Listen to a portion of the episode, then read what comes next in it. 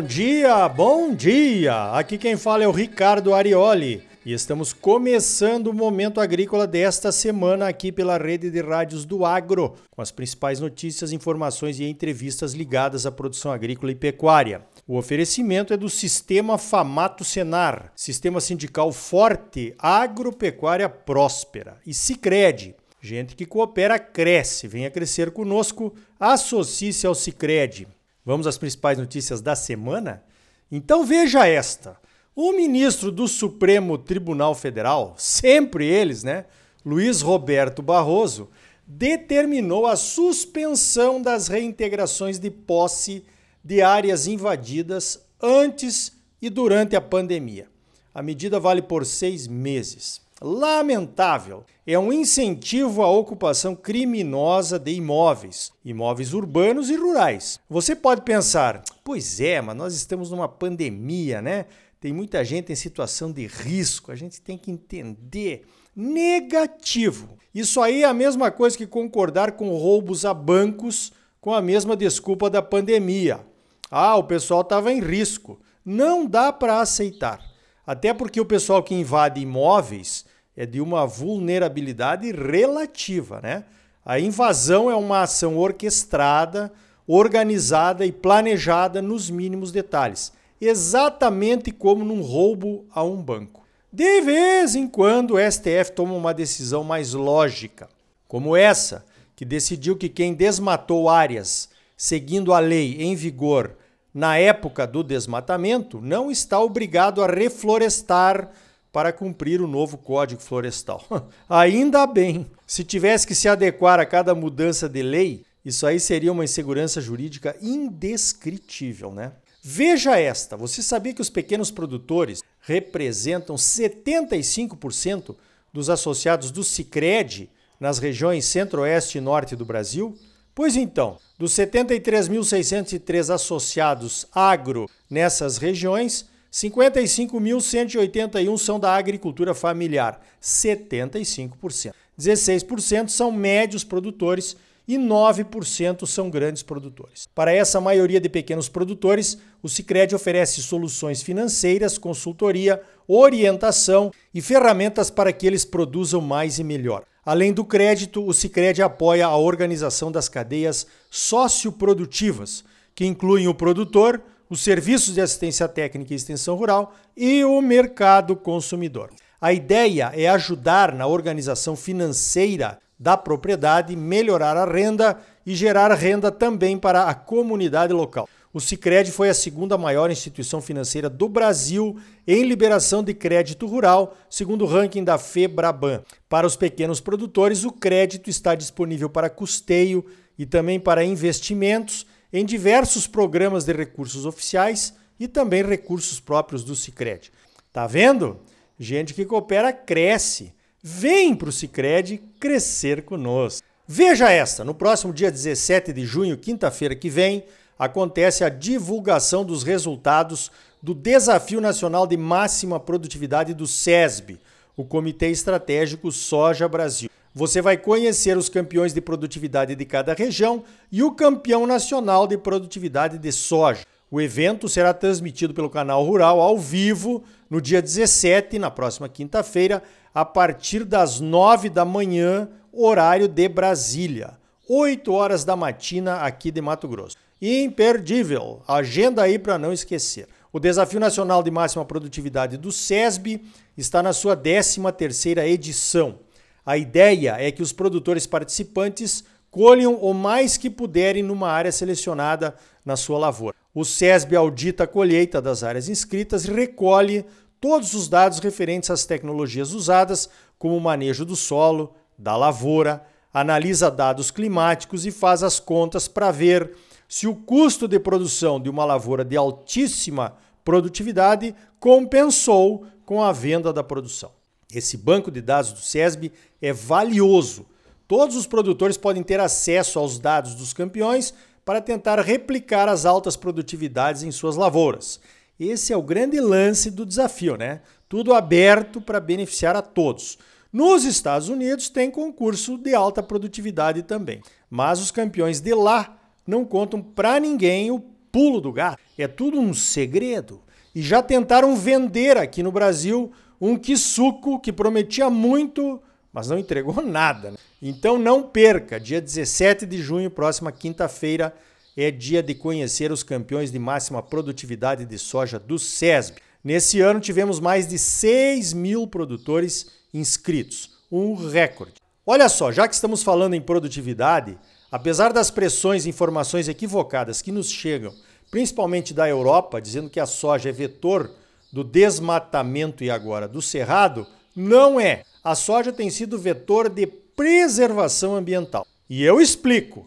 O aumento da produtividade nos últimos 10 anos evitou o desmatamento de quase 6 milhões de hectares. Nesse mesmo tempo, o desenvolvimento da segunda safra de milho, que é plantado na mesma área de soja, evitou o desmatamento de mais 8 milhões e meio de hectares. E a integração da lavoura com a pecuária, onde a área plantada de soja aumenta em área de pastagem degradada, ou o produtor de grãos faz o boi safrinha e confinamento, aumentou a lotação de cabeças por hectare. Nosso rebanho aumenta enquanto a área de pastagens diminui. Nos últimos 20 anos, o aumento de produtividade da pecuária economizou mais 32 milhões de hectares de áreas que não foram abertas. Na minha opinião, tudo isso aconteceu em função da soja, mas isso as ONGs não mostram, né? Agora, essa eu quero ver. A União Europeia está pensando em cobrar uma taxa sobre emissões de carbono dos países que exportam alguns produtos para lá. O Brasil não está na lista, mas por enquanto é tudo especulação, nada de concreto. O Brasil é o maior fornecedor de papel e celulose para a Europa, com mais de 40% do mercado. E papel e celulose não estão no documento que vazou. E no documento vazado também nos falou de soja. A Comissão Europeia acredita que uma taxa sobre o carbono emitido vai estimular os países fornecedores a acelerar a descarbonização de suas economias.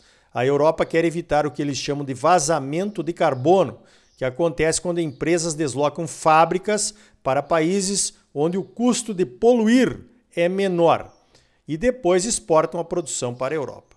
Pois então, outro dia o João Henrique Rummel me disse que a Frente Parlamentar da Agropecuária, a nossa FPA, está analisando uma proposta de taxa de carbono para as nossas exportações para países que poluem e emitem mais do que o Brasil, como a maioria dos países da União Europeia, por exemplo.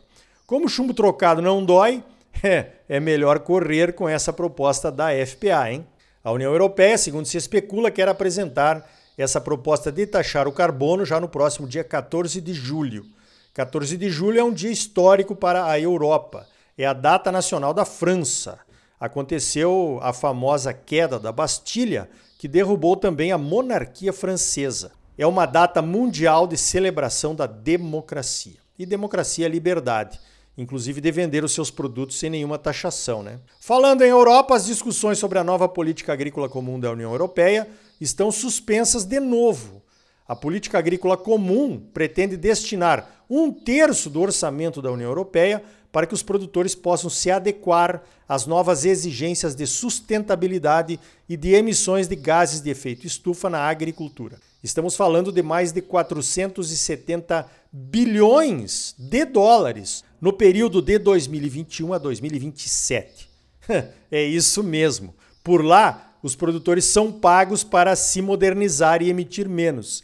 Aqui é bem diferente, né? No máximo você consegue um financiamento aí do plano ABC, mas tem que pagar de volta, né? Lá não, é tudo subsídio. A Europa quer ser carbono neutro até 2050 e os produtores europeus terão que fazer a sua parte. Olha, na reunião da Comissão de Cereais, Fibras e Oleaginosas da CNA, a nossa Confederação de Agricultura e Pecuária do Brasil, que eu tenho a honra de presidir, convidamos a Embrapa para falar dos princípios e critérios científicos da soja de baixo carbono que eles estão desenvolvendo. O novo selo deverá ficar pronto em 2022, ano que vem. A Embrapa está reunindo e analisando as informações das pesquisas científicas dos últimos 40 anos o plantio direto e a inoculação da soja com o risóbio, também conhecido como fixação biológica de nitrogênio, são dois exemplos de tecnologias que economizam emissões e economizam muito. Todos os critérios que a Embrapa vai propor precisam ser MRV, mensuráveis, reportáveis e verificáveis para ter algum valor no mercado. Por isso que demora um pouco, mas vai sair. Na minha opinião, a soja de baixo carbono vai ser um avanço importantíssimo nessas discussões de sustentabilidade, assim como a carne carbono neutro e a carne de baixo carbono, os selos que já foram lançados pela Embrapa. Veja esta: na sexta-feira à noite foi lançada pela Bayer a tecnologia Intacta 2 Extend, a soja resistente a glifosato e dicamba com mais resistência a lagartas. A resistência a dicamba, um herbicida bastante volátil, trouxe problemas nos Estados Unidos, pois causou perdas por lá quando atingiu lavouras vizinhas. É claro que toda nova tecnologia é sempre bem-vinda pelos produtores. Mas por enquanto, a sensação que temos é que os produtores vão levar toda a culpa e serão responsabilizados pelos prejuízos se isso acontecer também por aqui. Então, fica esperto. Olha, para encerrar com os bons números da economia, o governo Bolsonaro recompôs o orçamento do Plano Safra, que tinha sido contingenciado. Foram liberados 3,68 bilhões de reais para a subvenção do crédito rural. Muito bom. Então tá aí. No próximo bloco vamos falar da live da Comissão de Cereais, Fibras e Oleaginosas da CNA sobre a possibilidade de aperfeiçoamento dos contratos rurais. Nosso entrevistado é o advogado Renato Buranello. É logo depois dos comerciais. E ainda hoje, o Instituto Pensar Agro tem uma comissão de relações internacionais que está contribuindo com o Ministério das Relações Exteriores na apresentação dos dados do agro em eventos internacionais onde o Brasil participa. E também no mês de aniversário do IMEA, nosso Instituto Mato Grossense de Economia Agropecuária, muitas novidades serão lançadas. E aí, tá bom ou não tá? É claro que tá bom. Você só merece o melhor. Então não saia daí. Voltamos em seguida com mais momento agrícola para você num oferecimento do Sistema Famato Senar, Sistema Sindical Forte e Agropecuária Próspera. E gente que coopera cresce. Venha crescer conosco. Associe-se ao Cicred. Voltamos já.